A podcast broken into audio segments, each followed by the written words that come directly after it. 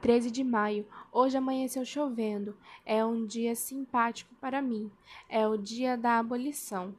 Dia que comemoramos a liberdade dos escravos. Na, nas prisões, os negros eram os bodes expiatórios, mas os brancos agora não são mais cultos e não nos trata com desprezo.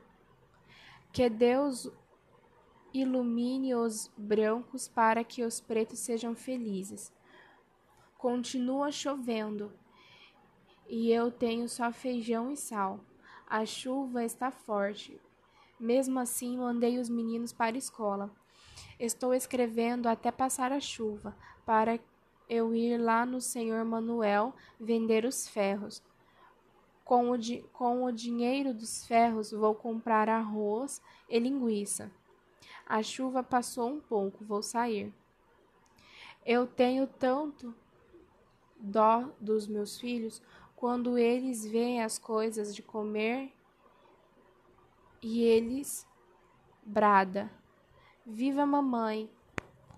A manifestação agrada-me, mas eu já perdi o hábito de sorrir. Dez minutos depois eles querem mais comida e eu mandei o João pedir um pouquinho de gordura à dona Ida. Ela não tinha.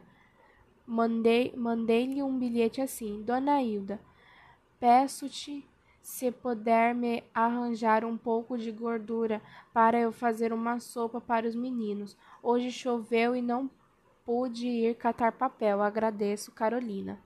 Choveu, esfriou, e o inverno que chega, é o inverno que chega, é o inverno a gente come mais. A Vera começou a pedir comida e eu não tinha.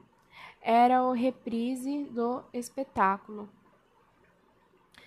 Eu estava com dois cruzeiros, pretendia comprar um pouco de farinha para fazer um virado. Fui pedir um pouco de banha na dona Alice. Ela deu-me a banha e arroz. Era nove horas da noite quando comemos. E assim, o dia 13 de maio de 1958, eu lutava contra a escravatura atual, a fome.